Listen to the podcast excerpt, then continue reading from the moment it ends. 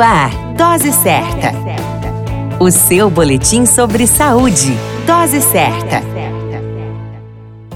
Olá, eu sou Júlio Cazé, médico de família e comunidade. Esse é o Dose Certa, seu boletim diário de notícias. E o tema de hoje é março lilás e o câncer de colo do útero. O câncer do colo do útero, também chamado de câncer cervical, é causado pela infecção persistente de alguns tipos de papilomavírus humano, popular HPV, um tipo de vírus oncogênico que infecta várias regiões do corpo entre elas o colo do útero. O câncer do colo do útero é uma doença em desenvolvimento lento que pode não apresentar sintomas na fase inicial. Para o diagnóstico, após uma avaliação por exame com espéculo para visualização do colo do útero, uma das ferramentas mais conhecidas é o exame preventivo conhecido como Papa Nicolau, que é realizado nas unidades de atenção primárias espalhadas pelo país ou na rede privada de atendimentos. Ademais, o profissional examinador pode utilizar a colposcopia e a biópsia se julgar necessário. O tratamento para cada caso deve deve ser avaliado e orientado por um médico capacitado no assunto. Entre os tratamentos para o câncer do colo do útero estão a cirurgia, a quimioterapia e a radioterapia. Vale uma observação: se confirmada a presença da lesão precursora,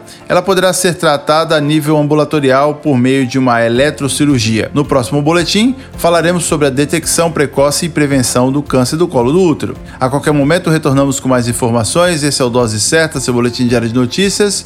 E eu sou Júlio Cazé, médico de família e comunidade.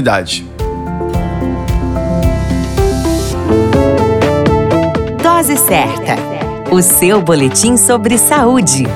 Dose certa.